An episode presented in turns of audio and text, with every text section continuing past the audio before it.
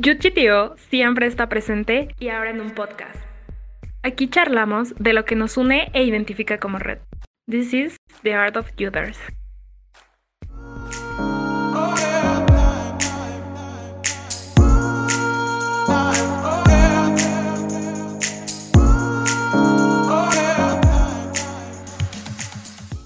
Hola, ¿qué tal chicos? Bienvenidos de nuevo a este su podcast favorito, el podcast de GTO llamado The Art of the Shooters.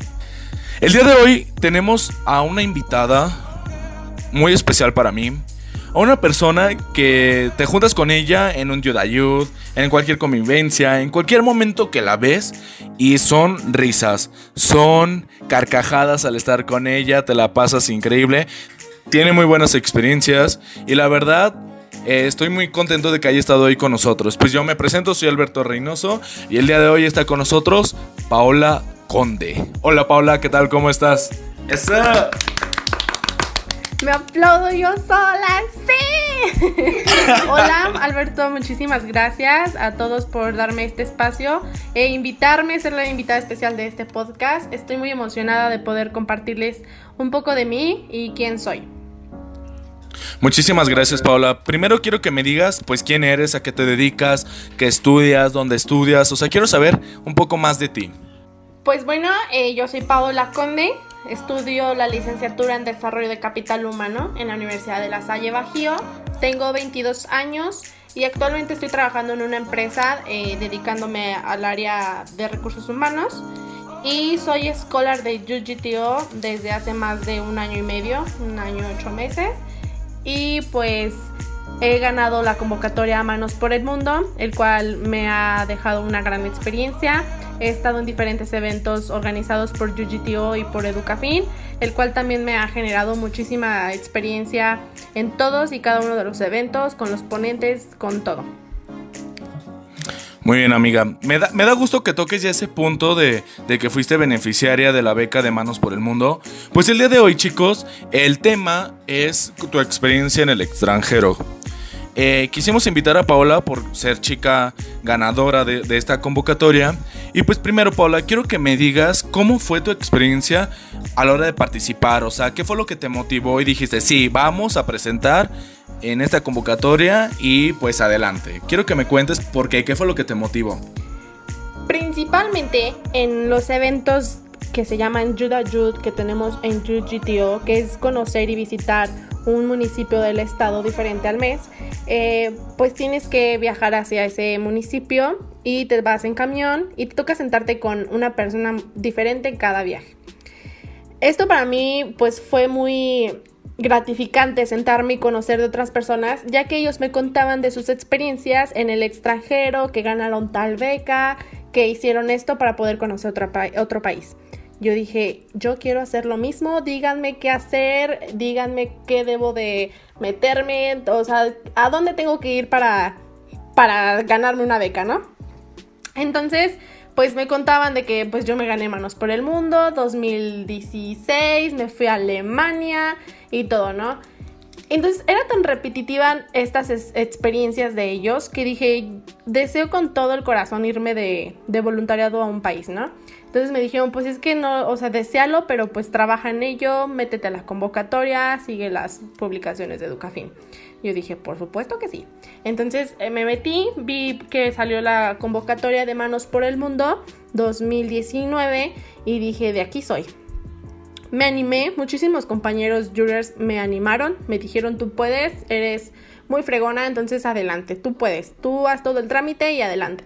Entonces así fue como yo conocí esta, esta experiencia de irme al extranjero. Qué bonito, amiga. Eh, como siempre, pues eh, está decir que siempre está el apoyo de UGTO, de todos estos compañeros, que es muy bonita esta red, porque siempre te están, no, sí, dale, tú puedes, eres increíble, y te motivan y, no manches, o sea, llegas a, crear cosas increíbles. Eh, Paula, quiero que nos cuentes un poquito más también de cómo fue ya tu experiencia tal vez con el papeleo, con, con todos los trámites que tuviste que hacer y en el momento que llegaste al aeropuerto y te despediste. Dijiste, ya estoy aquí en el aeropuerto, ya voy directo hacia allá.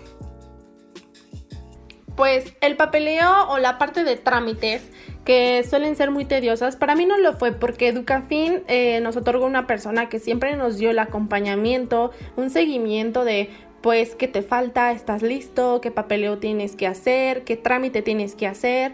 Yo en mi caso no tenía el, el pasaporte, tuve que sacarlo pero siempre hubo un acompañamiento, siempre nos daban instrucciones, nos decían acércate al lado y ve tu vuelo con tiempo para que te salga más barato, etcétera, ¿no?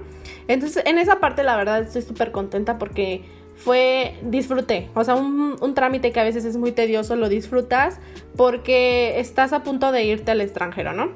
Y al momento de irme de aquí de León, pues la despedida en el, en el aeropuerto con mis papás, la verdad fue muy bonito porque mi papá lloró, la verdad. Me dio la bendición, me dijo, cuídate, que te vaya muy bien. Pero fue una emoción o un llanto, yo creo, como de alegría, el saber que tu familia sabe que te vas a ir al extranjero y que pues te va a ir bien en donde quiera que vayas. Fue muy bonito, fue muy emocionante, pero a la vez fue muy bonito que tu familia crea en ti. Qué padre, amiga. De verdad me da mucho, mucho gusto. O sea, todos los chicos que se animen saben que no van a estar solos por parte de Educafino. Es como, ah, ya te ganaste la beca, ten, bye. O sea, no, no es así nada más, sino están ahí contigo y todo. Y pues quiero que, o sea, ya saben, Educafin nos va a estar acompañando en muchos momentos. Eh, ustedes cualquier cosa, ya, aunque esté estando allá, les pueden seguir hablando de Educafin para que los estén apoyando por esa parte. Este... Qué padre, amiga, que también fue de, quererte ir a ese país. Pero quiero que me cuentes qué país fue el que elegiste. Me fui a Estonia. Fue el país que, que visité y la manera en cómo llegué a ese país fue un poco extraña. No, fue extraña. La verdad del proceso es que te dicen, ya eres ganadora de Manos por el Mundo 2019, pero no te dicen a dónde te vas. Todavía sigues aparte y es la parte interesante. Tienes que escoger seis opciones para visitar ese país y tú pones pues tus seis opciones. Yo mi principal opción era España, era Francia y algunos otros que puse, pero me faltaba un sexto, un sexto país que dije cuál será, cuál será y vi un voluntariado, dije Estonia. Ah, pues órale, no creo que me acepten en Estonia, ya puse España, yo creyendo que las opciones como las vayas poniendo pues es por prioridad, no, cero. O sea, eh, me escogió Estonia. O sea, el país que yo dije no me va a aceptar fue el país que me escogió. Entonces, así fue como, como llegué o como se dio que me tocara este país. Qué padre, amiga, de verdad. Fue algo como que eh, tu última opción y fue quien te aceptó. Y de verdad estuvo increíble. O sea, creo que no te arrepientes de que te, de que te haya tocado ese país porque fue una experiencia pues increíble para ti y pues muy, muy padre. Y me da mucho gusto que te haya, este... Pues que te haya tocado ese país porque aprendiste creo que demasiado. Y quiero que me cuentes también cómo le hiciste a la hora de... Ya, por ejemplo, tú me, me cuentas que viajaste sola.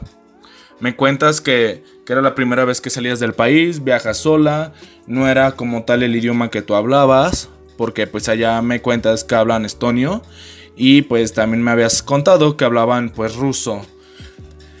Eh, quiero que me digas cómo fue tu camino de aquí a llegar a Estonia, o sea, cómo fue ya saliendo de León.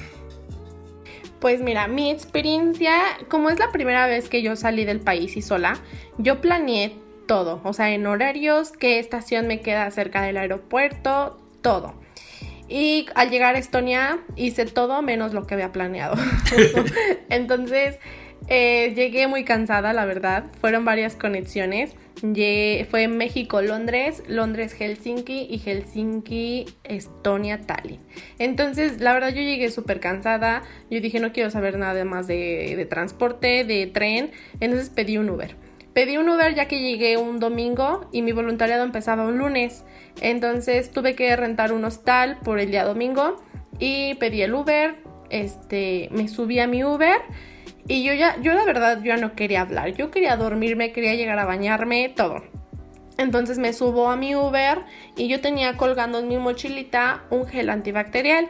Entonces me subo y me dice mi conductor que qué es eso. Me dijo, ¿qué es eso que tienes ahí colgando? Y yo por mi cansancio, cansancio le digo, mm, sorry, I don't speak English. Y se me queda viendo así como de, ay, por favor, tú sí hablas inglés, ¿no? Y ella como de, me dice, entonces, ¿cuál es tu idioma? Y yo, I speak Spanish. Y así yo me sentía, ¿verdad? Y me dice, ¡Eh! yo también hablo español. Y yo como de, no, no es cierto. Me dice, sí, este, yo llevo siete años estudiando español y es la primera vez que hablo con alguien que habla el, español, ¿no? Le digo, qué padre, entonces empezamos a platicar en el Uber, o sea, con el Uber, eh, por primera vez, mi primer día en Estonia, me encuentro con alguien que habla español, ¿no? Entonces llegué a mi hostal, este, me despedí del Uber, bye, en español y en inglés y todo. Y el primer día que llegué me dediqué a conocer un poco el país, bueno, el, lugar donde estaba, eh, comí y me preparé para el día siguiente irme a mi voluntariado. Eh, qué genial, amiga, la verdad qué sorprendente que esta persona que pues era tu conductor de Uber eh, hablar español. Porque imagínate que te hubieras ido en el metro en todo lo que habías planeado y pues ahí toda perdida y luego qué haces, ya venías fastidiada de tantas horas de vuelo, tantas este, conexiones y así. Y que te tocara esta parte increíble de, de un conductor pues hablando español. Eh, quiero que me hables también ahora de cómo fue ya, ya llegaste ahí a, Estonia, ya estabas en Estonia. ¿Qué fue lo que hiciste? que luego, luego te fuiste al voluntariado o, o empezaste ya a trabajar o te fuiste a conocer? ¿Qué fue lo que hiciste? El primer día, el lunes que empezaba mi voluntariado, me levanté súper temprano, salí de mi hostal y me dirigí al tren. Porque de donde yo estaba en mi hostal todavía faltaba una hora para llegar a mi voluntariado. Entonces pues me arreglé con todas mis maletas, me fui al tren y me dirigí hacia donde me iban a recoger o a donde me habían dicho que me iban a recoger. Todo el camino, todo muy cool, este, y me bajo del tren y volteo así en mi estación de tren y digo, Dios santo, ¿dónde estoy parada? ¿Qué hay aquí? ¿Quién me va a recoger aquí? O sea, no había nada, era, era pasto, era árboles y una casita súper chiquita. Me acerqué con dos personas que estaban ahí, eran dos señoras, y les dije que sí, ellas eran las del voluntariado. Me dicen no. Y yo, bueno, ¿me podrían prestar su teléfono para hacer una llamada, por favor? Y ya me prestaron su teléfono. Marqué a las personas que me iban a, a recoger y les digo, hola, ya llegué, estoy en la estación del tren, soy la chica mexicana, ¿me pueden recoger por favor? Y me dijeron, sí, claro que sí. Mientras yo estaba en la llamada, una chica se me acerca, con, también con sus maletotas, y me dice, hola, ¿vienes a un WordCamp? Y yo de, no, no, no, no. Yo por estar en la llamada le dije, no, no, no, no. Entonces fue como de, yo seguí en la llamada, de, sí, ya estoy aquí, gracias, aquí los espero. Y cuelgo, y al momento de yo regresar el celular, se me sale decir muchas gracias en vez pues de, de thank you, ¿no? Entonces les digo muchas gracias y yo, ah, sorry, sorry, thank you, thank you. Y ya volteé a la chava y me dice, ¿hablas español? Y fue como de, ¡Ah! tú también hablas español. y me emocioné muchísimo, ¿no? Entonces fue como de, yo también vengo al voluntariado, este, de dónde eres, y me encontré con una chica de España. Entonces ya era la segunda persona que me encontraba que hablaba español en otro país, ¿no? Entonces la verdad me facilitó a partir de ahí muchísimo las cosas. Qué genial, amiga, de verdad. O sea, tú, tú construyendo en tu cabeza de, ay, no sé qué voy a hacer, ay, y luego si nadie viene por mí, me, me pierdo, ¿qué hago? No tengo ni datos aquí en este, en este país, ¿qué hago? Llega alguien de tu propio voluntariado al mismo tiempo que tú, hablando español. O sea, es algo, con una suerte corres tú. O sea, de verdad tienes un mega ángel, tienes esa mega suerte de tu lado. Y qué fascinante, o sea, la verdad estuvo muy, muy padre. Quiero que ahora me digas ya, o sea, por ejemplo, ya llegaste a la estación de tren, las recogieron, supongo. Luego, ¿qué hicieron? Sí, mm, bueno, mi voluntariado se trataba, bueno, se trató, justo hace un año estaba allá con esta familia que se dedica a la apicultura y a la silvicultura. La señora se dedica a la apicultura y por las mañanas le ayudábamos, nos poníamos nuestro traje protector de las abejas y nos llevaba... perdón que te interrumpa, amiga. Este, quiero que nos digas, pues, qué es la... Pues, ¿qué, qué, qué es eso? O sea, ¿con qué se come? ¿Qué, ¿A qué se refiere? O sea, ¿qué, qué son ese tipo de cosas?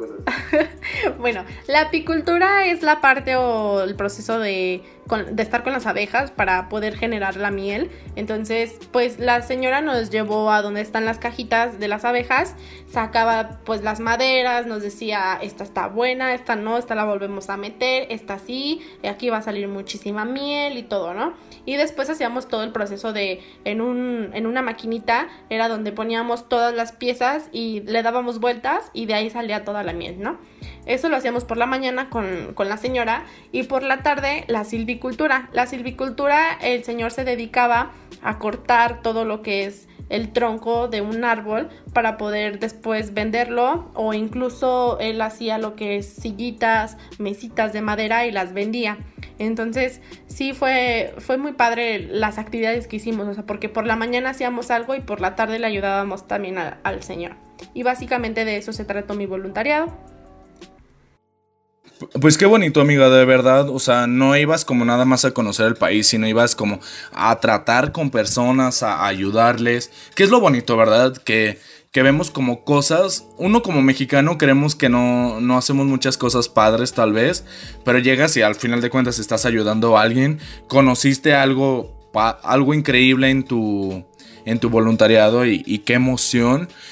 También sé que tienes esta experiencia de convivir con chicas de, otros países. Cuéntame un poquito más de tu relación con ellas, cómo fue este, tu convivencia como tal con estas chicas de otros países, de dónde venían, cuántas eran, eh, cómo fue el trato hacia ellas, de ti hacia ellas, de ellas hacia Dios. O sea, cuéntame todo relacionado en este aspecto de convivencia. Sí, mira, yo conviví con tres chicas, era pues esta chica española, después una chica de Italia y una de Grecia.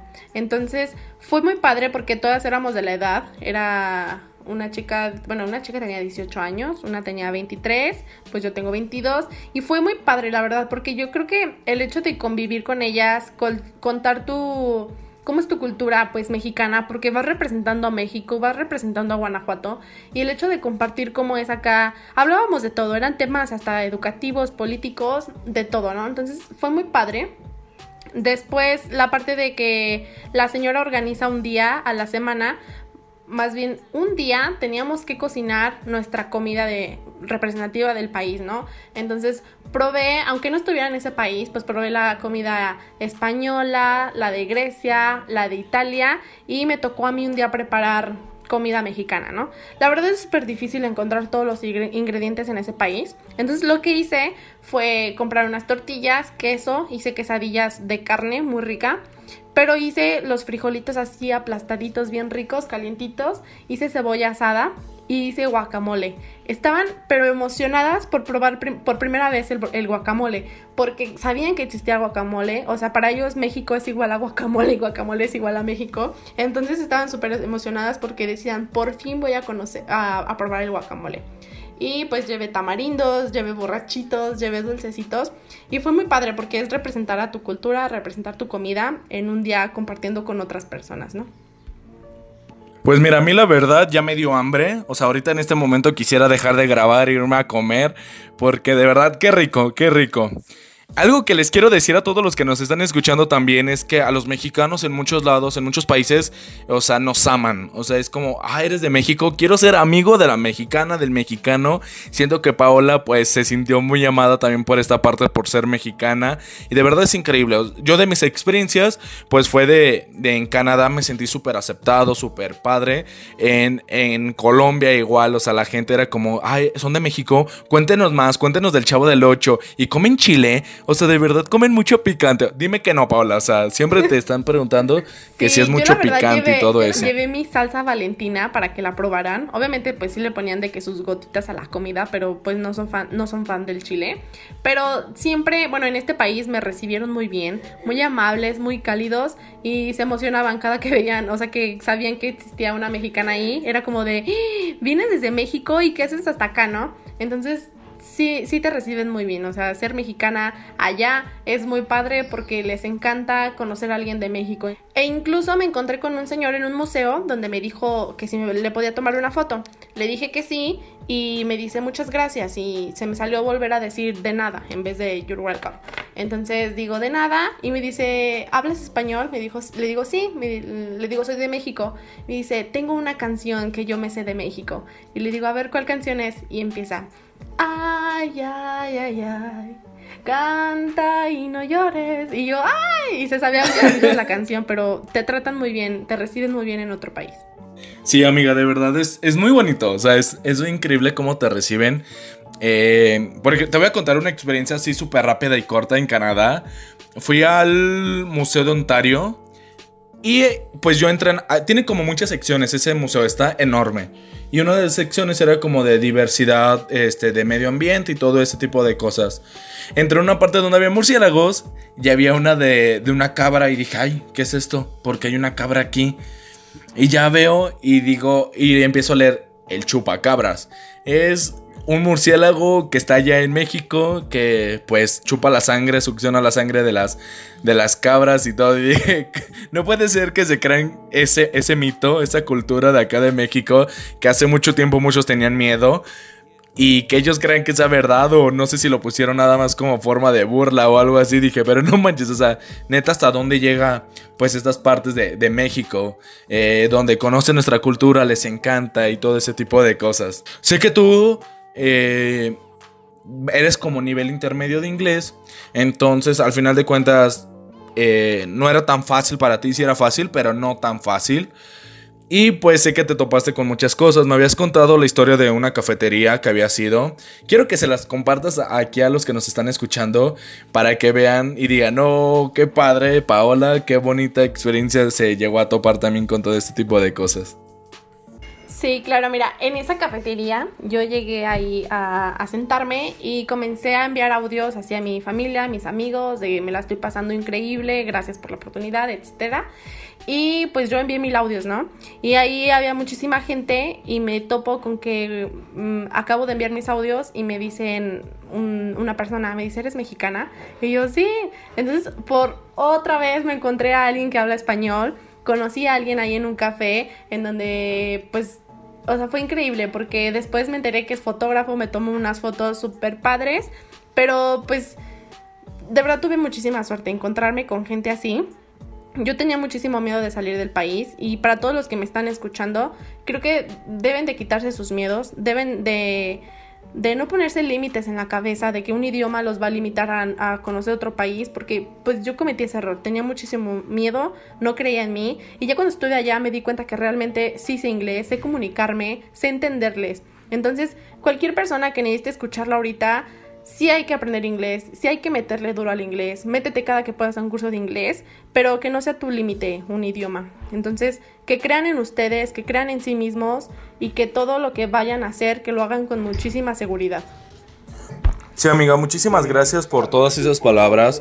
Y de verdad, muchas veces todos esos miedos los construimos en nuestras cabezas. Creemos que puede llegar a pasar de lo peor. O sea, fíjense hoy las historias increíbles que nos está contando Paula. Si Paula no se hubiera animado a salir del país, si Paula hubiera dicho, no, o sea, es que, ¿por qué voy a salir? O sea, yo sola, a un país donde no hablan mi idioma, a un país donde esto, lo otro, cualquier cosa. Hoy Paula no nos estuviera contando esta historia. O sea, es una historia increíble y muy padre. Entonces, es para que todos ustedes animen a, estos nuevos retos. Educafin tiene muy buenas becas. Educafin los puede apoyar en muchas cosas a que ustedes cumplan estos sueños, los van a estar apoyando en muchas cosas, como les dijo Paula desde un inicio, no la abandonaron, o sea, incluso durante el viaje, pues se comunicaban con ella o ella cualquier cosa que necesitara, pues se podía comunicar con Educafin para que eh, la pudieran auxiliar con cualquier cosa, o sea, no están solos, siempre van a tener el apoyo de mucha gente, eh, se van a tener muchas experiencias muy bonitas, lo que yo les digo es que yo creía que yo nunca iba a poder salir del país. Y me topé con esto de que en menos de un año ya había conocido dos países. Iba a conocer uno tercero, pero pues cuestiones de pandemia ya no pude, pero eso queda para otra historia. Eh, pero de verdad, o sea, qué padre. Y me da gusto que el día de hoy Paola nos haya compartido sus experiencias. No sé, Paola, algo más que quieras agregar, alguna otra experiencia. Quiero que todavía nos cuentes un poco más antes de que se acabe este, este tiempo del podcast.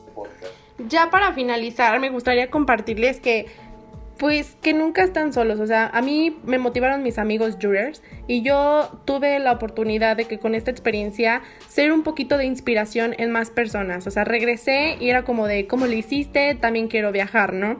Pero no, no lo hice sola, realmente siempre estuvo para mí mis compañeros jurors, UGTO siempre estuvo presente en todo esto, fue gracias a ellos y a Educafin sube, pero también mi familia, también mis amigos, la parte económica pues sí te apoya Educafin, pero todavía hay un detrás de lo que tienes que pagar, ¿no? Entonces me apoyaron, yo metí apoyo, más bien cartas de apoyo a empresas, me apoyaron este, varios empresarios, me dieron un apoyo económico y mis compañeros de la universidad, el último día de clases, me dieron un sobrecito que decía, este, no es mucho, pero es muy valioso y que te vaya muy bien, ¿no? Entonces, es bien bonito como un buen de personas te apoyan, apoyan tus sueños para que te puedas ir y que vivas estas experiencias. Entonces, anímense.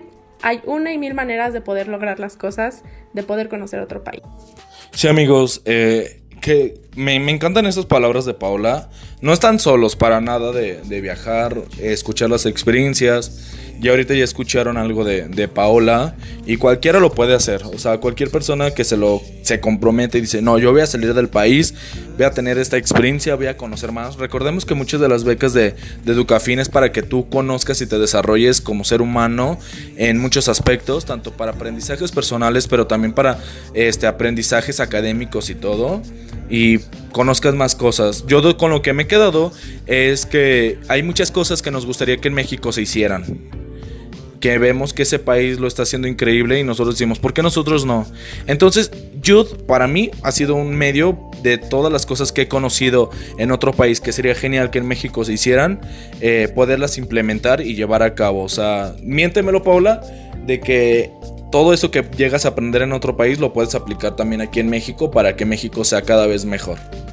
Claro que sí. De hecho, pues Jiu-Jitsu se caracteriza por eso, ¿no? Jóvenes que piensen de manera global para que actúen de manera local. Entonces tú al salir, al ver el mundo, ver diferentes cosas, puedes regresar con más actitud. Yo después de eh, tanto tiempo en, en Youth he podido generar proyectos de impacto social muy buenos y sobre todo colaborar con otros compañeros de Youth. Entonces, eso es lo padre, eso es lo enriquecedor de estas experiencias internacionales que espero que todos puedan tener la oportunidad de vivirlas. Ya está amigos, eh, como escucharon, Paola ya nos dio algunos consejos, algunas palabras de motivación, eh, cosas que pueden estar logrando. Y pues con esto nos despedimos, se nos acabó el tiempo del podcast. Yo estoy muy agradecido de que Paola nos haya compartido las historias de su viaje, que sé que todavía tiene muchísimas más experiencias, o sea, es un mundo de experiencias. Creo que muchas personas que han vivido una experiencia internacional también vivieron cosas increíbles. Para este podcast sería increíble pues traer personas y que nos hablaran de, todas esas experiencias. Y claro que lo vamos a estar haciendo para que ustedes conozcan... Eh, todas estas vivencias que cada uno ha tenido. Nos despedimos amiga, nada más les quiero recordar que sigan a UGTO en todas las redes sociales como Instagram, Facebook y Twitter como UGTO. Y también a ti amiga quiero que pues nos digas en dónde te podemos encontrar. A mí me pueden encontrar en mi casa, vengan por mí, y llévenme por un elote, por favor. si no van con elote, si no van con elote no entran. Si no van con elote no entran, ¿eh? O sea, estoy en Facebook como Paola Conde y en Instagram también, pero al final con doble E. Entonces ahí me pueden mandar un mensaje, cualquier cosa, seamos amigos y tiremos buena vibra para que todos nos vayamos a vivir una experiencia internacional. Eso, amigo, muchísimas gracias. Eh, gracias por estar aquí, de verdad, muchísimas gracias. Me encantó estar platicando contigo, es increíble.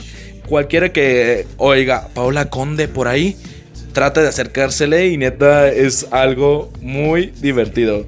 Nos vemos amigos, muchísimas gracias por escucharnos y adiós.